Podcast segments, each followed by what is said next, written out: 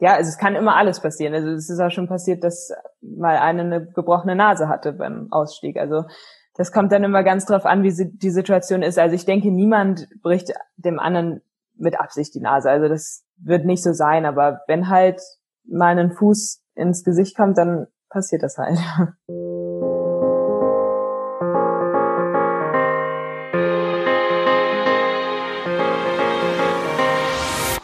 Hi und herzlich willkommen zum Team Deutschland Podcast, Folge 15 heute. Wir sprechen weiter mit den besten deutschen Sportlerinnen und Sportlern auf ihrem Weg zu den Olympischen Spielen in Tokio, die ja wegen Corona ins Jahr 2021 verschoben worden sind. Das gibt uns mehr Möglichkeit mit noch mehr Sportlerinnen und Sportlern zu sprechen. Das freut uns natürlich sehr.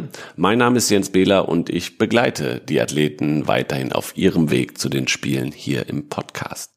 Wie ihr im Vorspann gehört habt, heute sprechen wir mit Triathletin Laura Lindemann.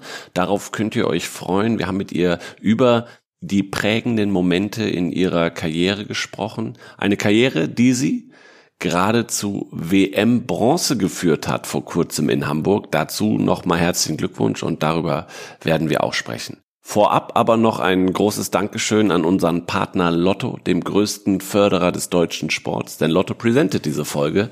Und um euch einen kleinen Einblick zu geben, wie so die Förderung konkret aussieht, ein weiteres Beispiel von den Olympischen Winterspielen in Pyeongchang im Jahr 2018. Dort gab es über die Siegerchance der Glücksspirale von Lotto Gelder, um den deutschen Skeleton-Fahrerinnen und Fahrern spezielle Schuhe bereitzustellen.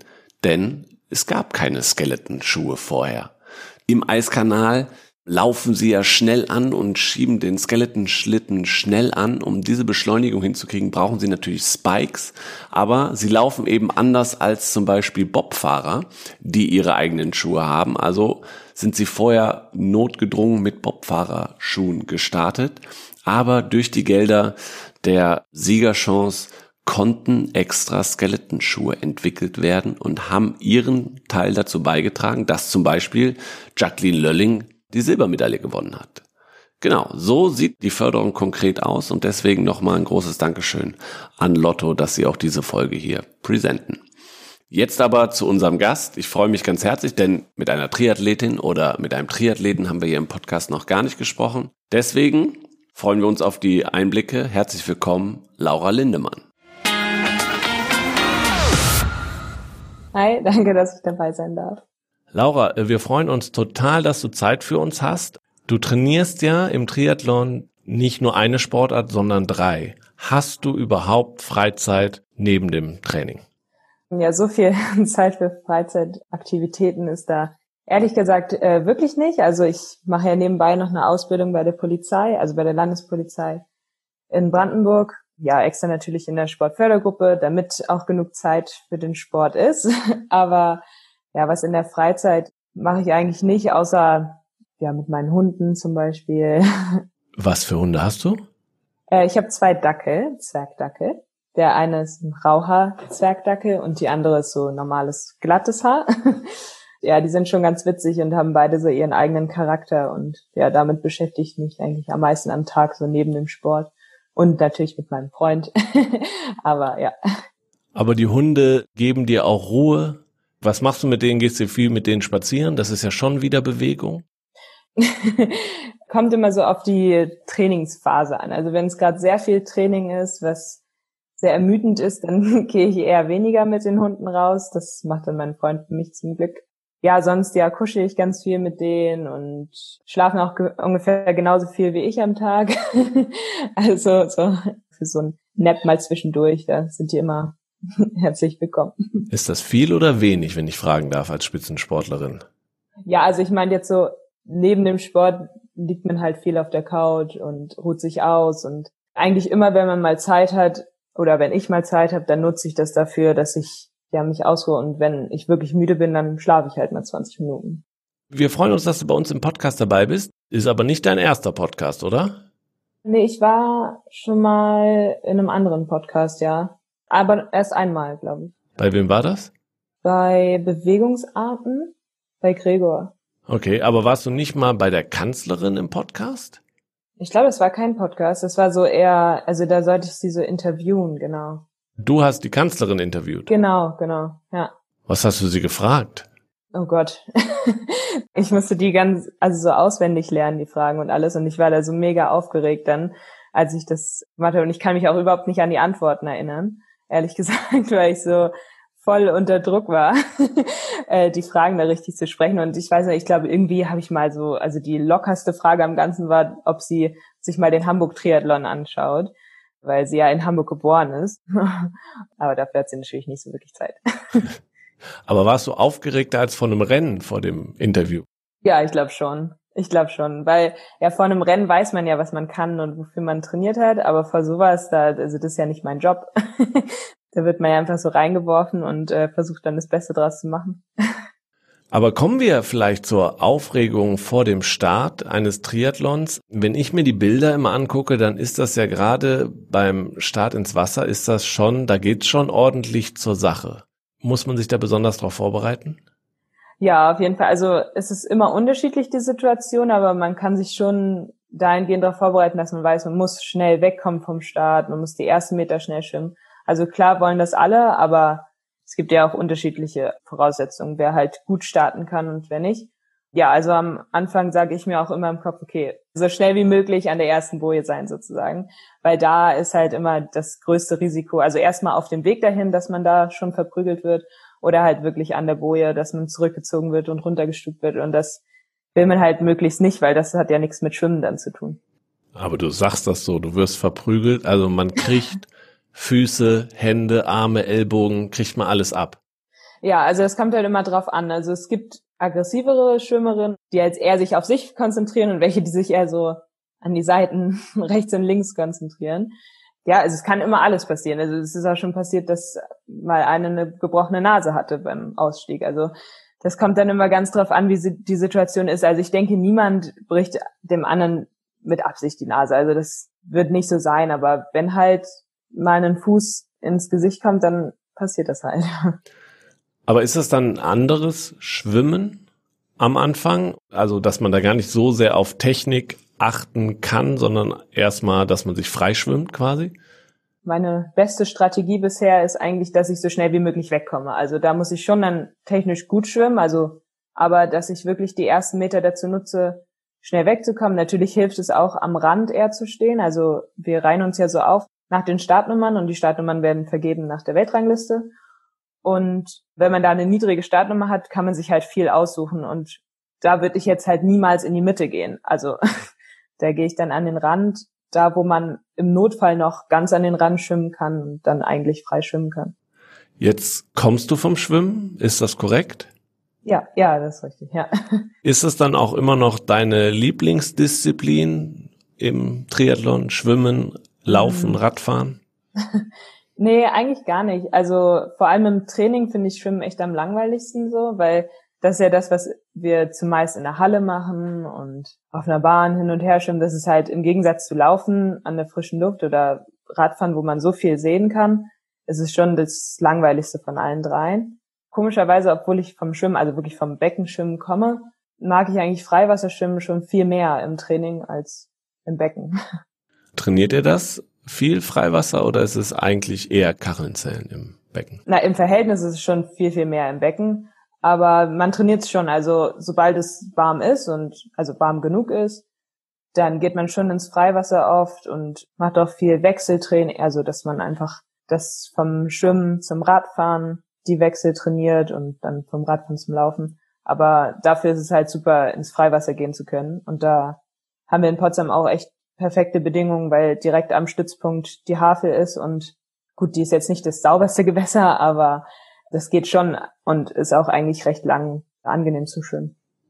Wie motivierst du dich, diese Trainingsumfänge, die du hast, zu meistern? Ja, meistens mit den Erfolgen von den Jahren davor. Also sozusagen, wenn es schwer wird im Training, dann erinnere ich mich an die Erfolge, die ich schon hatte und weiß, okay, es war immer mal schwer im Training, aber dadurch, dass ich es ja durchgezogen habe, habe ich das auch erreicht und ich habe schon öfter mal im Training Momente, wo ich sage, okay, das ist jetzt super viel, was auf dem Programm steht oder total hartes Programm, aber ich weiß, dass ich mich danach besser fühle, wenn ich es mache und vor allem, wenn ich dann den Erfolg feiern kann, dann ist natürlich der Plan komplett aufgegangen. Also dann weiß ich, dass es genau das wert ist, sich da mal durchzuquälen. Und dann denke ich mir, okay, die Tage, wo ich halt nicht motiviert bin, da quäle ich mich lieber durch und habe dann am Ende eine schönere Zeit. Aber grundsätzlich hast du dich ja damals für so eine trainingsintensive Sportart entschieden. Was fasziniert dich denn besonders am Triathlon? Also am Anfang war ich noch gar nicht so fasziniert von Triathlon. Also das ist auch eine ganz lustige Geschichte, als ich vom Schwimmen zum Triathlon gewechselt hat, das ist ja so ein bisschen gezwungenermaßen gewesen hier am Stützpunkt, weil also ich war an der Sportschule in Potsdam und da ist es so, wenn man eine Sportart ausübt, dann hat man so einen gewissen Leistungsauftrag, also irgendein Ziel, was man in der Saison erreichen soll. Und das habe ich im Schwimmen nicht erreicht. Und dann hat mein Trainer halt gesagt, ja, entweder du wechselst zum Triathlon oder du hörst auf mit dem Sport. also so knallhart ist es hier dann manchmal. Aber in meinem Fall war es ja gut, dass es so war. Und dann habe ich gesagt, okay, ja, mache ich Triathlon, weil ja, so richtig mit Sport aufhören könnte ich mir jetzt nicht vorstellen. Weil ich habe es ja auch mein Leben lang gemacht und das dann irgendwie komisch, so von einem Tag auf den anderen aufzuhören. Da habe ich gedacht, okay, probiere es mal im Triathlon. Ich wusste noch gar nicht so richtig, was das überhaupt ist. musste erst mal googeln, welche drei Sportarten und welche Distanzen man da machen muss. Aber ja, und so im Training hat mir das auch Spaß gemacht, aber dann hat mich mein Triathlon-Trainer, also und auch mein jetziger Trainer gefragt, ja und, wie findest du es so? Und ich so, ja, schon ein bisschen langweilig, so eine Stunde lang einen Wettkampf machen. also ich habe mich so gefragt, ob einem da nicht so langweilig wird, weil es so lang ist. Aber ja, nachdem ich den ersten Wettkampf gemacht habe, habe ich eigentlich gemerkt, okay, deswegen, weil man im Wettkampf das gar nicht spürt, wie lang das dauert. Also im Wettkampf kommt einem das alles so kurz vor und ja, da hat man gar kein Zeitgefühl eigentlich. Jeder Moment ist auch so wichtig für einen persönlich und man hat so viele Gedanken, die da im Kopf abgehen in so einem Wettkampf und deswegen glaube ich, bin ich dann dabei geblieben, weil es ja einfach ganz anders ist, als es von außen aussieht. Also wenn man es macht, ist es ganz anders, als wie es von außen aussieht. Und wenn ich mir so Rennvideos ansehe, dann weiß ich genau, was ich in dem Moment gedacht habe oder warum ich Sachen wie gemacht habe. Und das ist schon sehr interessant dann am Ende.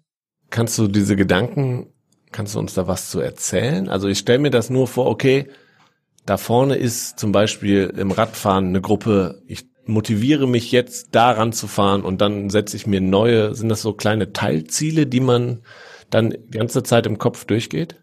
So eine Sachen auf jeden Fall auch. Also fängt ja schon beim Schwimmen an. Also wie gesagt, am Anfang ist es so geprügelt, sage ich jetzt mal, in Anführungsstrichen. Zum Beispiel, wenn man dann an der Boje untergestuft wird oder zurückgezogen wird, dann ist ja, oh, man, das muss ja nicht sein. Und jetzt muss man wieder schneller schwimmen, um wieder vorne ranzukommen. So eine Sachen überlegt man sich. Und oder zum Beispiel, ich gucke auch ganz viel, wo ich bin, ob ich jetzt vorne im Feld liege oder hinten manchmal hat man da echt gar keine Orientierung und erst im Video später sieht man, okay, da war ich. Und dann beim Wechsel zum Beispiel, wenn da irgendwas schief geht, dann ärgert man sich kurz, aber dann denkt man, okay, jetzt muss ich das nächste noch besser machen, damit ich den Fehler wieder ausbessere. Oder halt, wie gesagt, auch beim Radfahren, wenn eine Gruppe vorne weg ist, dann sagt man, okay, komm, wir können das schaffen, wir fahren da jetzt noch ran und wenn so eine Sachen dann auch funktionieren, dann macht es ja noch viel mehr Spaß.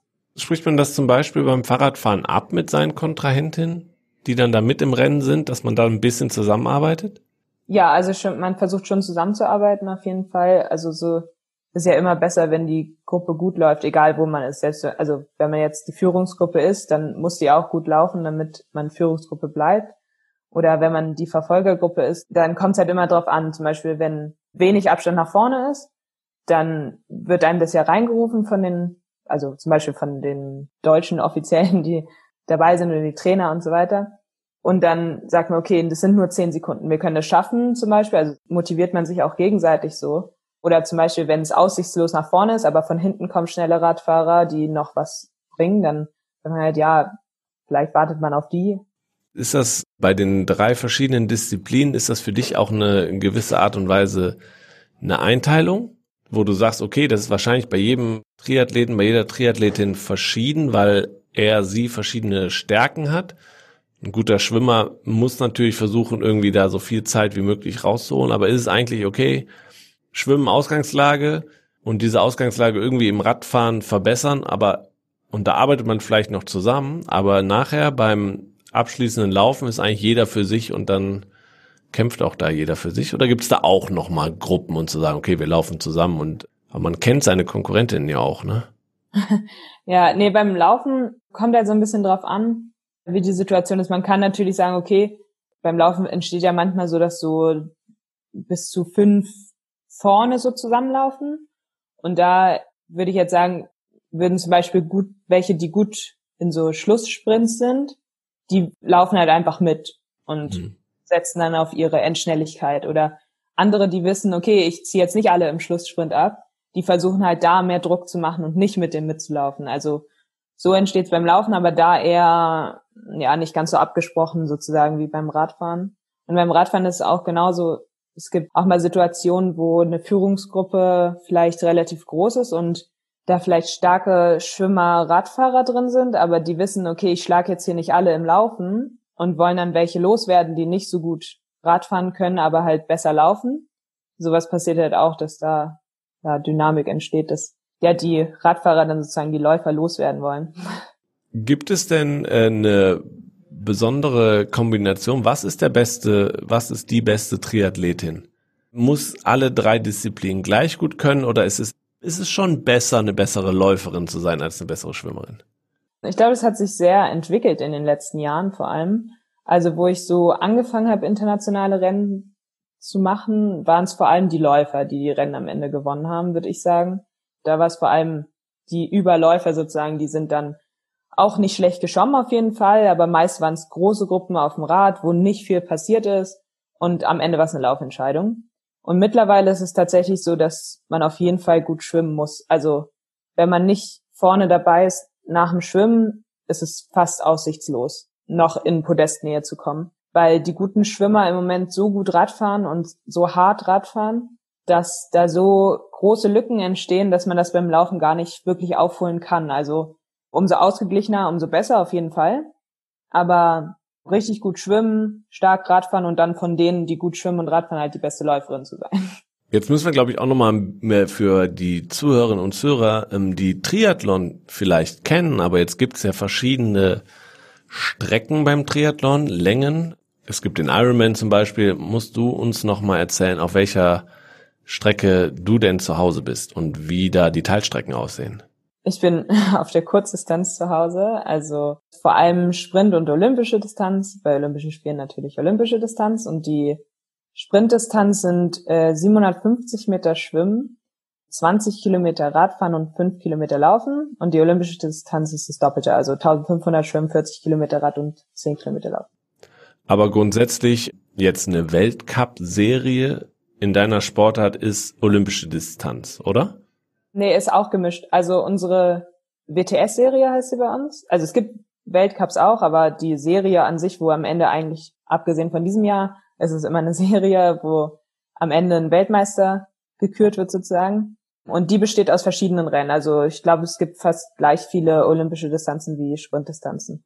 Ah, okay, ja. verstanden. Also man kann das für den Laien, der sich da nicht so auskennt, aber sich vielleicht in der Formel 1 oder so auskennt, ähnlich wird der Weltmeister, die Weltmeisterin im Triathlon gekürt. Genau. Es gibt über das Jahr eine Serie mit verschiedenen Rennen und nicht nur in verschiedenen Städten, sondern wie du gerade erzählt hast, auch in verschiedenen Längen quasi. Ja, genau. Also diese beiden verschiedenen Längen nur. Und es ist immer so, dass das Finale, also das letzte Rennen, 1,5-fach Punkte bekommt. Also das mit den Punkten ist sowieso komplett kompliziert, aber das wird nochmal höher, also gibt, ist sozusagen höherwertig. Und ich glaube auch olympische Distanzen sind höherwertig zu Sprintdistanzen, bin mir nicht ganz sicher. Okay, was war deine beste Platzierung in dieser Serie? Das wäre dann dieses Jahr mit Platz drei, aber dieses Jahr ist natürlich besonders. Wir hatten dieses Jahr keine Serie aufgrund der Corona-Pandemie. War es nur ein Einzelrennen in Hamburg über die Sprintdistanz. Ja, und die ITU hat entschieden, darüber den Weltmeister zu küren und da wurde ich Dritte. Genau. genau. Herzlichen Glückwunsch nochmal. Das ist gerade zwei Wochen her. Auch ihr seid quasi auch in der glücklichen Lage, auch wenn es keine Serie war, dass ihr immerhin das Event über die Bühne bringen konntet in der aktuellen Zeit. Wie wichtig war das für euch?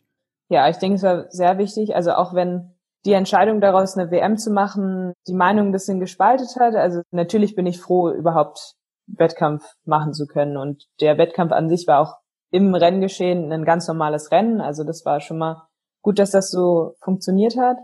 Natürlich ist es nicht ganz fair, wenn nicht alle Nationen, also die Möglichkeit hatten schon alle Nationen zu kommen, aber es gab drei Nationalverbände, die ihren Athleten sozusagen nicht erlaubt haben oder die ihre Athleten nicht gemeldet haben bei Wettkämpfen. Es war Kanada, Australien und Neuseeland. Jetzt keine unbedeutenden Triathlon-Nationen.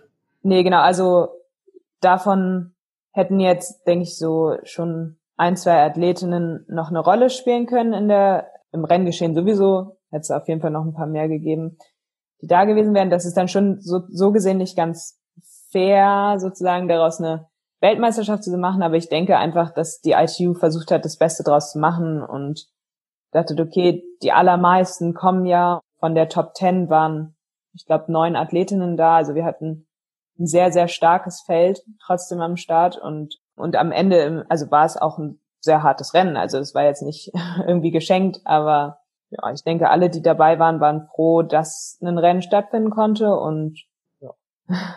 Jetzt waren äh, sicherlich in der Corona-Zeit auch nicht überall die Trainingsbedingungen gleich weltweit. Wie bist du denn durch die Zeit gekommen? Also ich glaube, ja, Laufen gehen, Fahrradfahren, das sind ja auch Dinge, die viele Breitensportler darauf zurückgegriffen haben, um Sport zu machen. Das ging schon noch. Schwimmen ein bisschen schwieriger. Wie war es bei dir mit den Einschränkungen und wie bist du durch die Zeit gekommen?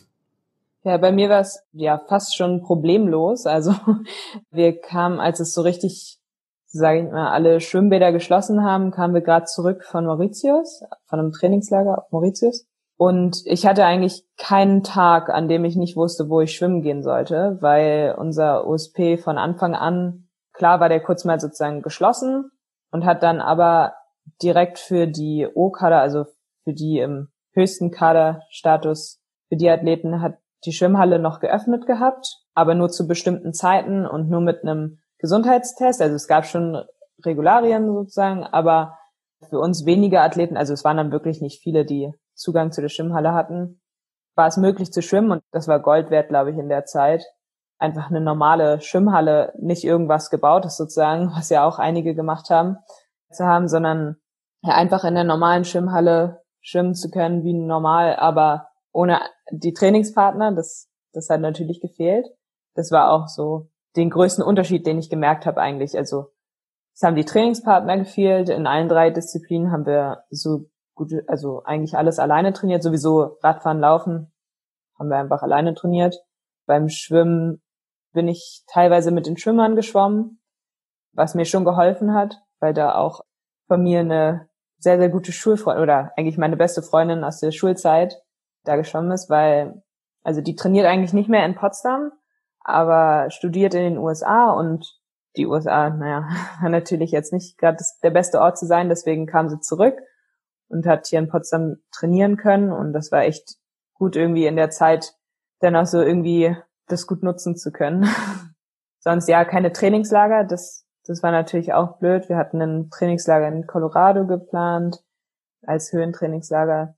Das sind halt so Sachen, die, also dann wird's halt sehr schnell eintönig zu Hause. Mhm. Irgendwie merkt man dann, okay, jetzt bin ich schon 25.000 Mal die gleiche Runde gelaufen oder die gleiche Runde Rad gefahren und das wird dann halt sehr schnell langweilig. Aber war denn die Olympia-Verschiebung dann irgendwann, als es dann feststand und du ja schon, du mit als eine der wenigen ja auch schon sicher qualifiziert warst, jetzt noch nicht nominiert, aber im Endeffekt hattest du einen Quotenplatz gesichert und war das dann eher eine Lösung? Also hat das den Druck genommen bei euch? Also ich konnte auf jeden Fall die Entscheidung komplett verstehen und hätte auch mit nichts anderem gerechnet in der Zeit dann, weil also die Entscheidung ist ja auch nicht so früh gefallen. Aber da konnte ich eigentlich, hätte ich jetzt nichts anderes verstanden, wenn sie das irgendwie noch durchgezogen hätten oder so. Ja, also in dem Moment habe ich eigentlich nur gedacht, okay, das verstehe ich. Das ist gerade die einzige Lösung, die es gibt. Aber irgendwann später dann, so erst ein paar Wochen später, habe ich so gedacht, oh, jetzt ist aber schon noch eine ganze Weile. Und die Saison, also es ist ja dann nicht so, dass man dann sagt, okay, ja, jetzt mache ich Pause, alles vorbei, sondern das Training zählt ja dann sozusagen für das nächste Jahr auch und äh, die Zeit wurde dann schon recht lang irgendwie. Und bevor die Wettkämpfe bei uns wieder angefangen haben, hat man echt so gedacht, okay, so langsam hat man da gar keine Lust mehr drauf, dass alles abgesagt wird, alles verschoben wird und langsam will man so einfach wieder, dass es normal wird. So war es eigentlich. Aber ist es für euch Triathletin auch ein, ein Meilenstein, Olympische Spiele? Ist es was ganz Besonderes oder steht das nicht so über allem wie bei anderen Sportlerinnen und Sportlern vielleicht? Doch, im Triathlon, also ich würde sagen, das ist das größte, also für mich persönlich ist es das größte, was man erreichen kann, ein Olympiasieg im Triathlon. Wenn man es so sieht, ist es nur ein Tagesrennen. Im Gegensatz zu einer Serienleistung ist theoretisch eine Serienleistung ja höherwertig, weil man dann in der kompletten Saison eine gute Leistung abliefern muss. Und bei so einem Eintagesrennen, vor allem im Triathlon, kann so viel passieren. Ein mhm. Massensturz und auf einmal sind ganz andere Leute vorne, als man sonst sieht. Aber trotzdem irgendwie auch gerade deswegen, weil es so, es ist nur einmal alle vier Jahre, es ist so was Besonderes und also für mich persönlich ist es auf jeden Fall das Größte, ja. Und muss auch immer alles sehr, sehr viel zusammen passen an so einem ja. Tag.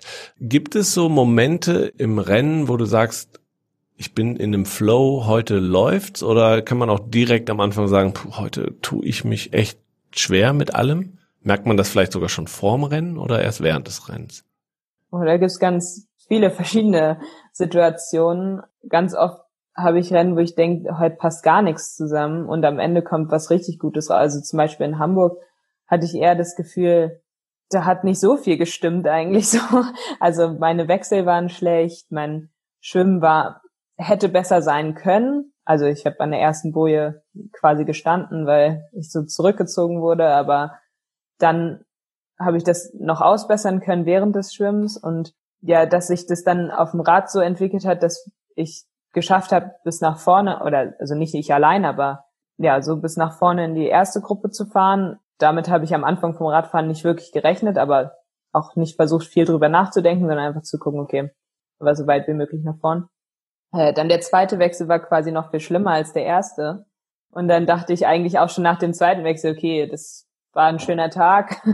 Vielleicht schaffen wir noch die Top Ten, aber äh, viel mehr wollen wir heute gar nicht versuchen, so weil also weil einfach ein, eigentlich nichts gepasst hat an dem Tag und am Ende kommt eine Medaille raus. Das ist auch irgendwie ganz cool oder ganz irgendwie lehrreich so, dass man weiß, okay, egal, wenn es am Anfang mal richtig schief läuft, kann es am Ende trotzdem noch richtig, richtig gut werden. Also ein Moment, den du dir auch wieder mitnehmen kannst für als Erfahrung oder der bei dir auf jeden Fall gespeichert ist für weitere Rennen. Ja, ja, manchmal geht's auch ein bisschen in die andere Richtung. Also zum Beispiel jetzt bei meinem letzten Rennen in Karlsbad war das in Tschechien. Es war ein super schwerer Kurs, also auf dem Rad ein sehr schwerer Kurs. Und da bin ich richtig, richtig gut geschwommen hatte einen guten Wechsel. Wir waren dann quasi in der ersten richtigen Gruppe. Es ist eine dann noch vorne weggefallen, aber auch nicht weit. Wir haben gut gearbeitet auf dem Rad, haben eine Menge Zeit gut gemacht. Zweiter Wechsel war perfekt. Ich glaube, mein bester zweiter Wechsel, den ich hier hatte. Und beim Laufen ging auf einmal gar nichts. Also sowas gibt's dann auch. Also ich habe es dann irgendwie noch auf Platz sechs gerettet, aber ja, irgendwie so in beide Richtungen gibt's halt mal Rennen, wo am Anfang alles super läuft, am Ende aber irgendwie dann beim Laufen zum Beispiel mal nix oder also das ist total durchmischt, aber das macht es auch so interessant. Am Anfang weiß man auch manchmal gar nicht. Man denkt, okay, ich habe gut trainiert, alles gut vorbereitet, aber wer weiß, was heute passiert. Ich meine, das ist ja grundsätzlich beim Sport immer das Faszinierende insgesamt, dass viel passieren kann und dass man es nicht vorausahnen kann, sonst wäre es ja grundsätzlich langweilig. Ja. Kommen wir nochmal zurück zu Thema Olympia. Jetzt hast du einmal Olympische Spiele in Rio schon mitgemacht. Kannst du in Worte beschreiben, was das Besondere für dich ausmacht? Erstmal ist es ja ein Kindheitstraum von mir gewesen. Ich denke von sehr, sehr vielen Sportlern. Ich habe immer als Kind die Olympischen Spiele im Fernsehen gesehen und dachte, okay, das, das ist so ein cooles Event und alle sagen auch nur Gutes darüber. Also es gibt ja eigentlich niemanden, der sagt, ach nö, da will ich nicht hin. Ja, da will man einfach schon immer hin und wenn man es dann geschafft hat, dann hört das ja auch nicht auf. Also man ist ja im Olympischen Dorf, es ist alles groß, es wird alles für die Athleten gemacht. Man fühlt sich einfach wie so geehrt, irgendwie da sein zu dürfen. Und einmal in vier Jahren dreht sich einfach die ganze Welt um Sport, hat man das Gefühl. Wahrscheinlich ist es ja nicht wirklich so, aber für den Sportler macht es so den Eindruck. Man erzählt ja so, dass Rio gar nicht so gute Olympische Spiele waren, wenn man so die Olympischen Spiele vergleichen kann. London war viel besser und so weiter wird erzählt. Also für mich waren, war das trotzdem unglaublich, da sein zu dürfen. Auch, also ich war ja so jung und habe jetzt nicht damit gerechnet, dass ich schon nach Rio fahren darf. Und es war ja auch eine bisschen komische Geschichte da bei uns. Man ist extrem aufgeregt und alle sind so extrem aufgeregt. Also man spürt so richtig die Aufregung in der, also wir haben immer so eine, so einen Bereich, wo die Athleten vor dem Start sind. Also ich glaube, bei Leichtathletik heißt es irgendwie Call Room oder so, bei uns heißt es halt Athletes Lounge. Und man spürt richtig, also, dass alle extrem aufgeregt sind. Ja, und das ist irgendwie so schon sehr besonders. Spricht man da eigentlich noch miteinander? Oder ist es jeder so in seinem Tunnel quasi, dass gar nichts mehr, dass da eigentlich Stille herrscht? Ich glaube, es ist immer so unterschiedlich von Athlet zu Athlet. Also es gibt zum Beispiel die Briten, die quatschen die ganze, die ganze Zeit. Also so bei normalen Wettkämpfen, bei Olympischen Spielen ist vielleicht ein bisschen ruhiger. Aber ja, die, die quatschen noch auf dem Startponton so ja, das ist irgendwie ganz lustig, dass die da so entspannt sind. Und es gibt auch andere, die sagen nix. Also die sind einfach total fokussiert und äh, konzentrieren sich nur auf sich. Aber nimmt man das denn wahr als Konkurrentin? Also kann man da sogar vielleicht sogar auch schon Zeichen setzen und sagen, heute bin ich besonders gut drauf. Also ich bin super locker. Ich erinnere mich nur daran, dass Frank Stäbler, der Ringer, bei uns hier im Podcast erzählt hat, wie er eigentlich seinen Gegner schon vorm Finale besiegt hat, weil er ihm gezeigt hat, wie gut er drauf ist, äh, schon im Backstage-Bereich quasi. Gibt es sowas im Triathlon auch? Ich denke immer so, das ist so typabhängig. Es gibt welche, die sind total aufgeregt, aber am Ende kommt trotzdem was Gutes raus. Und also die brauchen einfach die Aufregung und manche sind super entspannt und ich achte schon darauf, wer wie so drauf ist, aber ich glaube, also da ziehe ich jetzt nicht so raus, wie der Wettkampf wird. Okay. Jetzt war Rio ein Punkt auf deinem oder eine wichtige Station auf deinem Weg. Wir wollen ein bisschen über deinen Weg insgesamt sprechen in den Leistungssport. Dazu hast du uns ähm, fünf Fotos geschickt. Die gehen wir jetzt mal entlang und du erzählst uns ein bisschen was. Aber bevor wir bei dem ersten Foto einsteigen, du hast schon gesagt, du bist in Potsdam groß geworden, bist da dann irgendwann Schwimmerin gewesen, warst auf der Schule und ähm, auf dem Sportinternat oder was war das? Ja, im Internat. Also ich bin in Berlin groß geworden. Ab wann, wie viele Jahren bist du dann zum Triathlon gewechselt? Wann war dieser Zeitpunkt, wo es hieß, du, also schwimmen, du musst was anderes machen? 16 ungefähr. Und dann erstes Bild, was du uns geschickt hast. Zieleinlauf, der typische Bild beim Triathlon ähm, oder auch beim Marathon. Zielbanderole ähm, in den Händen, da steht drauf Kitzbühel 2014. Mhm. Was war das? Also meine erste, nee, meine zweite Junioren-Europameisterschaft. Und da konnte ich zum ersten Mal halt sagen eine internationale Meisterschaft gewinnen. Ich glaube, es war ein ganz wichtiger Moment am Anfang von meiner Karriere sozusagen. Ja, ich habe gar nicht damit gerechnet eigentlich, da zu gewinnen. Ich wusste, dass ich schon zu den Favoriten sozusagen zähle und eine Medaille, das war schon das Ziel auf jeden Fall. Aber da waren auch zwei Französinnen dabei, die mich in derselben Saison bei einem anderen Rennen schon geschlagen hatten. Und ich dachte, okay, das Beste, was ich machen kann, ist so lange wie möglich mitlaufen und schauen, was rauskommt sozusagen. Ja, und am Ende konnte ich die beiden sogar noch stehen lassen beim Lauf, also beim Zielsprint. Das war nicht relativ knapp, aber schon eindeutig dann, sieht man ja auf dem Bild. Ja, man erkennt sie knapp im Hintergrund. Für ja, alle, genau. die die Fotos nicht sehen, weil wir sind ja in einem Podcast. Wenn der Podcast online geht, könnt ihr die Fotos auf den Social Media Kanälen von Team Deutschland nachgucken und da könnt ihr das genau nochmal sehen. Wie viele Jahre war das denn eigentlich nach deiner Umschulung von der Schwimmerin zur Triathletin? Ich glaube, 2012 war meine erste Saison und dann 2013 hatte ich die ersten internationalen Meisterschaften, so EM und WM. Da habe ich Silber bei der EM und Bronze bei der WM gewonnen und dann 2014, also dritte Jahr dann. Aber dann ging es ja relativ schnell. Ist das ja. wichtig, dass, oder war das im Nachhinein wichtig für dich, dass es relativ schnell auch klar war, okay, ich habe hab da ein Wörtchen mitzureden in der Weltspitze? Ja, also in einem Nachwuchsweltspitze. Ja, ja, ja, aber, aber wenigstens schon mal hm. zu sehen, ja, das ist möglich. Ja, ich glaube, es war schon wichtig in dem Moment, weil Triathlon ja sozusagen so wie meine zweite Chance war. Also ich habe ja mit Schwimmen angefangen und beim Schwimmen ging es ja am Anfang darum, ja, es macht Spaß im Wasser und so und ich schwimme mal und ja, da sind auch alle meine Freundinnen und die sehe ich dann oft und so. Und beim Triathlon ging es eigentlich von Anfang an darum, erfolgreich zu sein, dass ich irgendwann mal richtig große Erfolge einfahre. Und dafür war es, denke ich, schon wichtig, dass die Erfolge auch früh gekommen sind. Wer weiß, ob ich sonst bei so einer ja sehr trainingsintensiven und so großen Zeitaufwand verbundenen Sportart geblieben wäre. Du bist zum Glück dabei geblieben. Das nächste Bild zeigt dich man erkennt es an dem Foto nicht ganz, aber müsste in der Nähe der Copacabana sein, weil ähm, da hat der Triathlon bei den Olympischen Spielen in Rio stattgefunden. Du hast uns dazu gesagt, das war beim Warmmachen. Du hast aber schon deine Badekappe auf, deine ähm, Schwimmbrille. Du bist aber nicht im Wasser, du läufst noch ein Stück. Erzähl doch mal was zu dem Bild. Ja, das war so kurz vorm Start, also wo man so zu seinem Startplatz sozusagen läuft. Also da in dem Fall war es ja ein Strandstart ich laufe quasi so zum Strand runter und da ist es auch nochmal besonders äh, bei Olympischen Spielen, dass man vorher, schon Tage vorher bei dem Briefing, was wir eh immer haben, hat man dort nochmal extra so ein Pontoon-Draw, also dass man sich eine Startposition aussuchen darf. Also aussuchen, bei mir war nicht mehr viel Platz zum Aussuchen, um ehrlich zu sein, weil die ersten zehn der Weltrangliste dürfen sich einen Startplatz aussuchen. Also die gehen halt nach vorne zu jemandem, der die aussuchen lässt und äh, sagen dem, die und die Position hätte ich gern. Dann wird die eingeloggt und der Platz sozusagen verdeckt an die, also das, was dann alle Athleten sehen, so an so eine Wand geworfen. Das passiert mit den ersten zehn.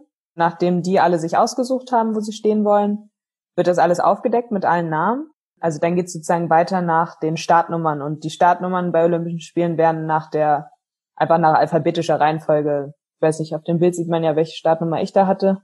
47? 47, so? ja, ja, genau. 47. Genau, 47 und das ist schon relativ weit hinten. Da starten ja nur 55. Und ich war auch nicht unter den ersten zehn, das heißt, ich konnte mir erst recht spät die Startnummer aussuchen und ich glaube, ich hatte Startposition 44 dann irgendwo. Ich wollte einfach nur nicht mittig stehen. Das war die einzige Sache, die ich noch so ausgesucht habe. Und ich glaube, in dem Moment von dem Bild ging mir einfach nur durch den Kopf, vergiss nicht diese Nummer 44, weil ich gar nicht wusste, was passiert, wenn ich das irgendwie vergesse. Abgesehen von dem Tag, wo ich mir das ausgesucht habe, hat mir niemand mehr gesagt, welche Nummer das wäre. Und irgendwie fand ich das auch an dem Tag total faszinierend. Also damit habe ich mich echt an dem Tag ein bisschen beschäftigt, dass das wirklich niemand vergessen hat. Also scheinbar, vielleicht hat ja jemand nochmal nachgefragt, aber irgendwie habe ich das so, ich habe so gedacht, was ist denn, wenn jemand das vergisst und sich außer den Falschen stellt? Das haben die ja gar nicht erzählt, was dann passiert. Aber ja, ich habe mich dann auf meine Nummer gestellt und die war auch richtig und da stand auch noch niemand vorher. Das hätte ja sein können, dass jemand sich außer den Falschen gestellt hat, aber ja, aber lustig, was einem durch den Kopf geht, ne? Ich meine, du hast gerade ja. erzählt, eigentlich der aufregendste Moment deiner Karriere bisher. Dein Kindheitstraum geht in Erfüllung, bei Olympischen Spielen zu starten und du denkst über sowas nach. Ja. ja, ja, an dem Tag, also da war ich auch echt aufgeregt. Also ich bin, ich denke mal, ich bin gar nicht so aufgeregt vor Wettkämpfen. Also ich bin schon aufgeregt, aber ich glaube, in Rio war es schon extremer als sonst. Also ich bin da mit dem Shuttlebus vom Dorf zum, zur Wettkampfstrecke gefahren und das war, das haben echt wenige Triathleten gemacht, weil es so weit ist vom Dorf bis, bis zur Strecke war, glaube ich, eine Stunde mindestens mit dem Bus da durch die Stadt und das ist ja in Rio jetzt auch nicht so der Traum. Da habe ich auch, saß in dem Bus und war so, oh, ich habe meine Startunterlagen, also so Startnummern und alles im Olympischen Dorf halt im Zimmer vergessen und da musste nochmal der Trainer, der da dabei war, nochmal ins Zimmer für mich rennen. Also ich glaube, er ist wirklich echt gerannt, weil er war natürlich auch aufgeregt. Und ich saß da im Bus und dachte mir so, Gott, heute. Aber ihr seid noch nicht losgefahren gewesen. Nee, genau. Wir haben da noch gestanden und gewartet und war noch nicht ganz so dramatisch dann, aber in dem Moment denkt man sich so, oh Gott, oh Gott, was machst du denn? Gibt es noch irgendwelche Momente, die dir aus diesem Erlebnis olympisches Rennen erstmalig äh, hängen geblieben sind oder sind es eigentlich diese Banalitäten, was ja äh, kurios ist? Klar ist mir noch hängen geblieben, dass, also da gab es ja so einen extremen Berg, fast wie so eine Stufe mit 24 Prozent Steigung, also eigentlich aus dem Wasser kam ich mit einer ganz guten Position. Da war eigentlich alles noch relativ dicht zusammen, aber an diesem Berg oder an den Bergen sozusagen ist es dann auseinandergefallen. Und ja, das geht dann schon nochmal durch den Kopf, dass das so Schlüsselmomente waren, die am Ende sehr viel ausgemacht haben an, am Ergebnis. Und ja, da ärgert man sich schon nochmal, aber dann denke ich mir auch, ja, die Erfahrung ist es trotzdem wert gewesen und äh, ich war noch so jung. Es ging eigentlich nur darum zu lernen daraus und ich glaube, dass das hat auf jeden Fall funktioniert, dass ich jetzt besser weiß, wie es besser geht und dass man sich von dem allen gar nicht so verrückt machen lassen sollte. Wichtig bei Olympischen Spielen. Also das haben mir andere auch hier im Podcast erzählt, dass es halt gerade das erste Mal halt sehr fast erschlagend ist, was da drumherum alles passiert, so dass man ja. gut, dass man es schon mal in jungen Jahren mitgemacht hat und dann äh, bei den nächsten Spielen man weiß, worauf man sich einlässt quasi. Ja, ja, das auf jeden Fall. Und auch, dass man sich realisiert, dass es auch nur ein Rennen wie jedes andere ist. Also ich glaube, das ist auch ganz wichtig, dass man das einmal schon mal durch hat, dass man am Ende denkt man nämlich, wenn man dann im Ziel ist, denkt man, ja, gut, das war jetzt zwei Stunden Rennen, ganz normal, wie jedes Mal, wenn man ein Rennen macht. Das ist eigentlich im Rennen nichts anderes. Und ich glaube, das ist auch ganz, ja, wichtig, dass man schon mal gemacht hat. Wir kommen zu den nächsten beiden Fotos. Immer noch im Jahr 2016. Wieder du mit einer Siegesbanderole quasi in den, in den Händen. Da steht Mexiko. Live it to believe it steht da drauf. War, glaube ich, eine Junioren-Weltmeisterschaft, korrekt? Mm, U23-Weltmeisterschaft. Die du dann gewonnen hast. Sonst hättest du, wärst du ja, nicht genau. mit, dem, mit der Banderole ins Ziel gelaufen. Ja, das war meine erste U23-Weltmeisterschaft. Genau, die habe ich gewonnen und das war in Cozumel, Mexiko. Da war es extrem heiß und eine sehr, sehr hohe Luftfeuchtigkeit. Deswegen bin ich auch im Ziel etwas kollabiert. Ja, das war eine sehr, sehr wichtige Erfahrung, denke ich, die ich auch gemacht habe, dass man quasi bei mir hat's perfekt mit dem Timing gepasst, dass ich bis zum Ende so 100 Prozent äh, rausgeholt habe und dann ja im Ziel umgekippt bin und das war's dann für den Tag.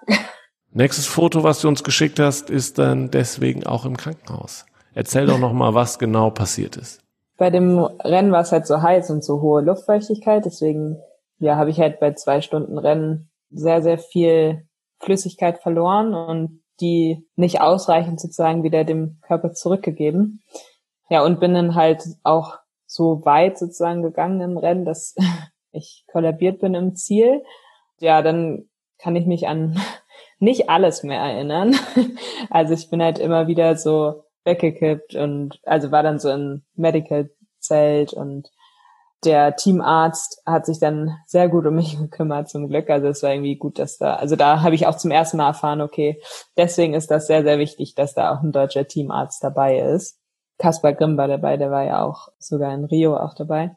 Da habe ich mich da eigentlich ganz gut aufgehoben gefühlt, aber trotzdem ja, war es echt komisch. Also sowas hatte ich davor noch nie. Also ich bin jetzt nicht der Typ, der schnell irgendwie kollabiert oder so. Aber da war es echt komisch. Dann habe ich auch ein bisschen Panik bekommen, weil ich so das Gefühl hatte, gar keine Kontrolle über meinen Körper zu haben, bis sie dann entschieden haben, oder also sie haben mich gefragt, ob ich eine Infusion möchte, aber ich habe dann mal den Teamarzt danach gefragt, was denn passiert wäre, wenn ich Nein gesagt hätte.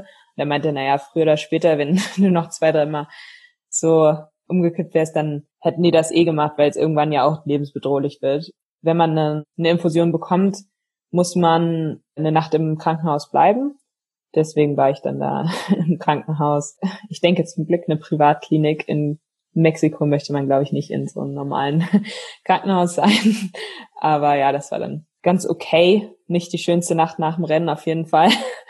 Ich habe ja das Rennen trotzdem gewonnen, also habe ich trotzdem gute Erinnerungen daran und ist jetzt auch, denke ich, ganz wichtig, so auf dem Weg gewesen, dass ich die Erfahrung gemacht habe, weil in Tokio wird es höchstwahrscheinlich ähnliche Temperaturen geben. Also auch beim Testevent war es schon sehr, sehr heiß und sehr hohe Luftfeuchtigkeit. Also klar ist das Ziel, dass man nicht ganz so weit gehen muss, also dass man sozusagen so fit ist, dass man oder so viel besser sozusagen als die anderen, dass man gar nicht so sehr an die Grenze gehen muss. Aber es ist auch gut, glaube ich, die Erfahrung gemacht zu haben, dass es möglich ist. Also wenn man es dann so gut timet wie da sozusagen, auch wenn das ja nicht mit Absicht war, dann ist es sozusagen möglich, auch wenn der Körper, also dass der Körper zu sowas noch imstande ist.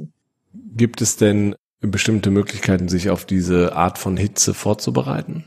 Ja, wir haben sehr viel eigentlich in die Richtung gemacht. Wir haben zum Beispiel in der Sauna trainiert. Ja, es war schon eine Sauna, aber die haben wir dann nicht ganz so heiß gemacht und sind dort Rolle gefahren, so dass man ja sehr, sehr viel schwitzt und auch da schon ein komisches Gefühl bekommt. Und dann haben wir auch einen Raum in Potsdam, den wir auf eine sehr hohe Temperatur und vor allem eine hohe Luftfeuchtigkeit, also die Temperatur ist gar nicht mal so wichtig, eher die Luftfeuchtigkeit, in so eine Bedingung sozusagen gebracht haben und haben da drin dann trainiert. Und ich glaube, ja, das Wichtigste an dem ganzen Training war, dass man die Erfahrung macht, wie der Körper reagiert. Also zum Beispiel gibt's da halt ganz bestimmte Körperzeichen, die bei jedem Athleten unterschiedlich sind und die auch zu unterschiedlichen Zeitpunkten kommen. Und dass man dann weiß, wie man darauf reagiert oder dass es auch gar nicht so schlimm ist, zum Beispiel. Also bei manchen ist es so, dass der Körper viel früher Anzeichen macht, aber eigentlich geht da noch mehr.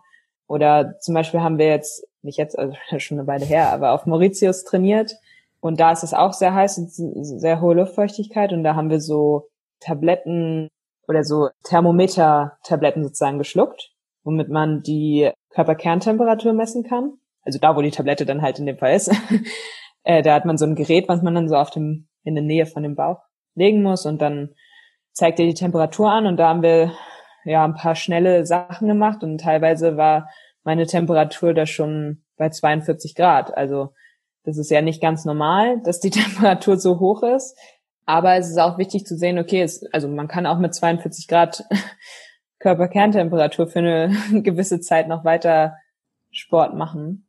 Wie oft kommt es denn vor? Weil ich habe jetzt, also ich erinnere mich, wo du gerade sagst, ihr habt in der Sauna trainiert. Ich habe Bilder jetzt von Oliver Zeitler, dem Ruder einer Weltmeister gesehen. Der hat nämlich auch sein ähm, Ruderergometer in die Sauna, also wenigstens das Teil, äh, den Teil, wo er drauf sitzt, in die Sauna gepackt.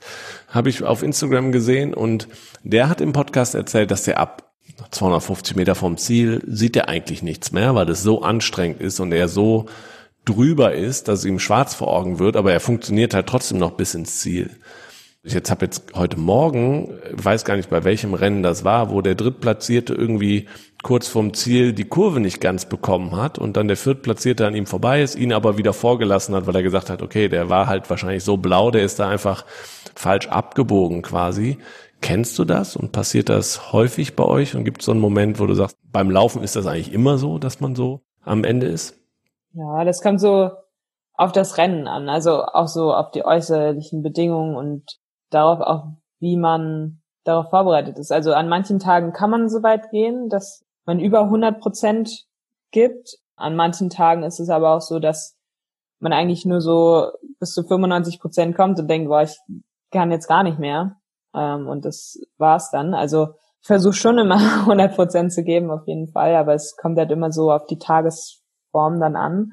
Und es ist jetzt also nicht so, dass ich bei jedem Rennen sagen kann, die letzten 100 Meter kriege ich eigentlich nicht mit, sondern eigentlich bin ich da schon noch gut bei mir im Normalfall und kriege das alles noch ganz gut mit. In Kosumel weiß ich noch, also da habe ich auf jeden Fall vom vom Ende des Rennens nicht mehr so viel mitbekommen. Also da habe ich eigentlich gedacht, ich wäre schon viel früher im Ziel und dann war das Ziel doch noch nicht da und das irgendwie ganz, ganz seltsam so. Aber das passiert eigentlich nicht so oft. Okay, kommen wir zum letzten Bild, was du uns geschickt hast. Ein sehr, sehr aktuelles Bild. Das ist genau von Hamburg, von dem WM-Rennen, was du uns äh, ja schon am Anfang des Podcasts erzählt hast, dass jetzt hier statt der Serie das eine WM-Rennen in Hamburg während der Corona-Zeit. Was kannst du dazu ja. erzählen? Ja, das ist halt auf jeden Fall sehr wichtig für mich gewesen, dass ich da eine Medaille gewinnen konnte vor allem dieses Jahr zeigt mir einfach, dass das ganze Training, was man gemacht hat und auch wie man irgendwie durch das Jahr gekommen ist, dass es doch was gebracht hat, dass das Jahr nicht irgendwie umsonst war, dass es, ja klar war es kein schönes Jahr, aber irgendwie doch auch was Positives abfinden kann. Und ja, also es ist eigentlich ein sehr schöner Moment, wenn man so ja im eigenen Land eine Medaille bei der WM gewinnen kann, ist schon was Besonderes und ich glaube, ja, nach Anne Haug bin ich eigentlich die zweite deutsche Frau, die das überhaupt im Triathlon geschafft hat. Und entsprechend positiv gestimmt blickst du auf das, was uns in zehn Monaten in Tokio erwartet, hoffentlich? Ja, genau. Also hoffentlich, ja. Mein Ziel ist, eine Medaille zu gewinnen in, Tokio. Und so eine Rennen, ja, bestärken einen dann nochmal oder ja, weiß nicht, dann kommt mein Trainer nochmal zu mir und sagt, ja, jetzt bin ich mir ganz sicher, wir können das schaffen. Also es kann immer alles passieren, vor allem im Triathlon kann wirklich verschiedenste Ausgänge haben, aber so von dem von dem Potenzial, was ich habe, kann ich es schaffen und ich gehöre da in die Weltspitze rein. Also ja, es war irgendwie noch so ein Schritt mehr in die richtige Richtung und vor allem auch, weil das ja so ein Eintagesrennen war. Also ich bin ja scheinbar ein Typ, der gut mit Druck umgehen kann und ich denke, mir liegt das auch so, ein Tagesrennen gut zu machen. Weil in Hamburg ist auch immer eine Menge Druck, die auf mir liegt. Also, also Heimrennen und ja, Hamburg geht da immer gut bei dir und so eine Sachen kann ich mir dann anhören davor, was ja auch motiviert und dann am Ende ja scheinbar ganz gut funktioniert. Gibt's im Rückblick, wenn du da ähm, jetzt im Sprechen nochmal drüber nachdenkst, irgendwas, was du deinem 16-jährigen Ich, die gerade die Empfehlung bekommen hat, das mit dem Schwimmen sein zu lassen und mit dem Triathlon anzufangen, gibt's irgendwas, was du ihr raten würdest? Ich würde dir raten, dass sie immer darauf hören soll, was der Trainer sagt.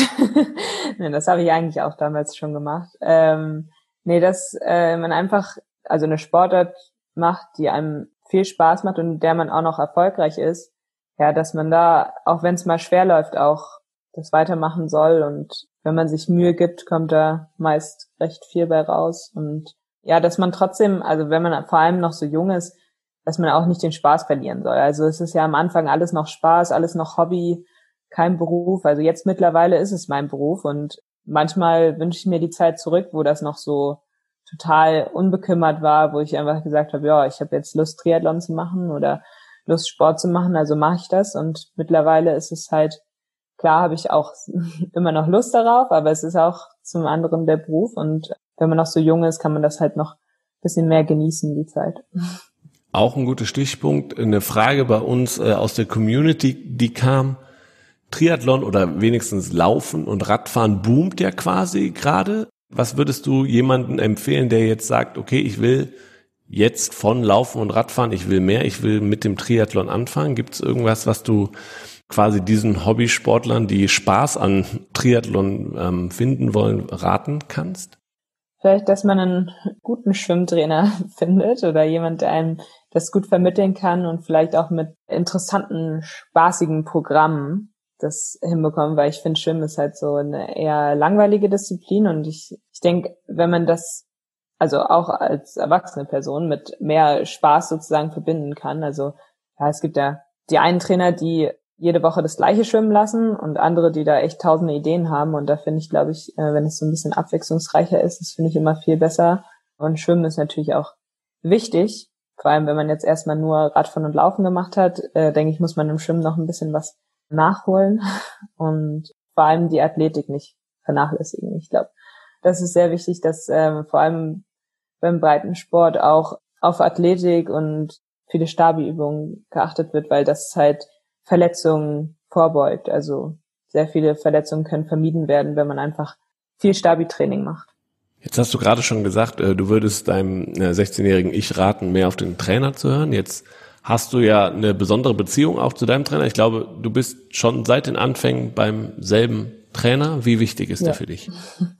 Ja, auf jeden Fall sehr wichtig. Also er kennt mich, glaube ich, am besten so im Sport, auf jeden Fall im Wettkampf. Und ich bin, glaube ich, auch nicht die einfachste Person, er sagt immer, am Anfang habe ich einfach gemacht, was er gesagt hat. Und jetzt mittlerweile habe ich eher so meinen eigenen Kopf auch teilweise. Oder ja, man hat ja auch mal schwerere Tage und mal, wo es mal nicht so läuft. Und dann bin ich schon jemand, der auch schnell mal sagt, ja, nee, jetzt habe ich da keine Lust drauf. Und er, also das Team sozusagen aus ihm und mir, schafft es irgendwie immer, mich dann auf den Wettkampf so vorzubereiten, dass es trotzdem passt. Also ganz oft ist eine Saison, wo äh, mein Trainer sagt ja eigentlich, eigentlich lief das überhaupt nicht so, wie wir das geplant haben, aber irgendwie schaffen wir es trotzdem immer und das ist, denke ich, was ganz Besonderes, was er da irgendwie jedes Mal hinbekommt.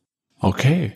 Zum Abschluss haben wir immer eine Frage, was hast du beim Sport gelernt, was dir auch im alltäglichen Leben quasi hilft? Ähm, du hast eine Sache mitgebracht, ein Lifehack, der dir jetzt erstmal aktuell sehr hilft, diese trainingsintensive Sportart Triathlon mit allen anderen Terminen wie hier im Podcast oder auch äh, Ruhepausen, auch Essenspausen hast du erzählt, dass du das alles auf eine Reihe kriegst. Du hast ja zusätzlich, machst du noch eine duale Karriere, eine Ausbildung bei der, bei der Landespolizei. Was hast du uns mitgebracht als Wegweiser quasi für die Leute da draußen?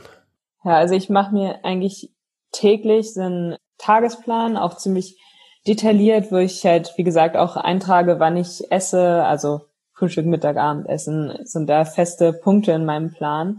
Ja, weil das halt irgendwie auch wichtig ist, dass man ja vor allem für so Sachen wie Essen auch sich Zeit nimmt und nicht irgendwie zwischen Tür und Angel da mal eben was, äh, was sich reinschiebt irgendwie und dann total so in Eile immer ist. Und ja, da ist schon wichtig, dass man sich auch für so eine Sachen Zeit nimmt und dass es auch ein Punkt im Tagesplan ist, sowie auch, wenn man sich mal vornimmt, so, keine Ahnung, eine Stunde am Tag nur für Regeneration sich Zeit zu nehmen, dann sollte man sowas, denke ich, auch in, also sowas würde ich dann auch in meinen Tagesplan aufnehmen.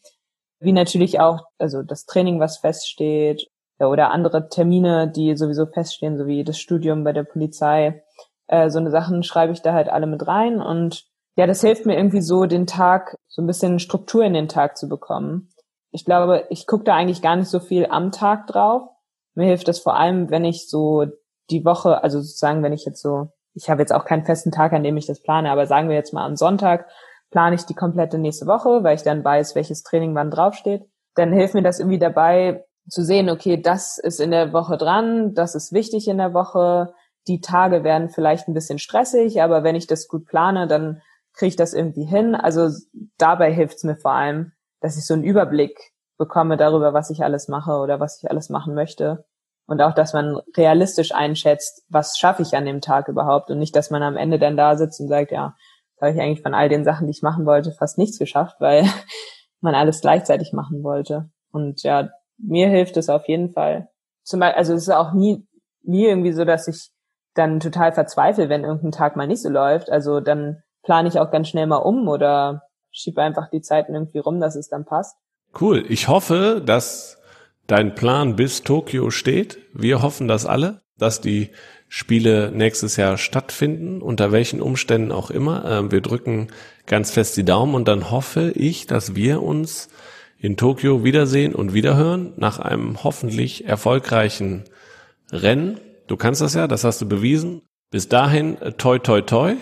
Gute Wettkämpfe noch. Windy auch wieder entsprechend. Die Serie geht, glaube ich, nächstes Jahr, die Weltmeisterschaftsserie los ja. ab März. Ich hoffe, dass bis dahin, dass das alles steht und du dich entsprechend gut vorbereiten kannst. Ich hoffe auch. Vielen Dank. Ciao und tschüss. Ja, vielen Dank natürlich euch da draußen auch fürs Zuhören. Ich hoffe, ihr bleibt dem Team Deutschland Podcast gewogen. Die Athletinnen und Athleten von Team Deutschland brauchen nämlich eure Unterstützung, gerade jetzt in dieser nicht ganz einfachen Zeit Richtung Tokio.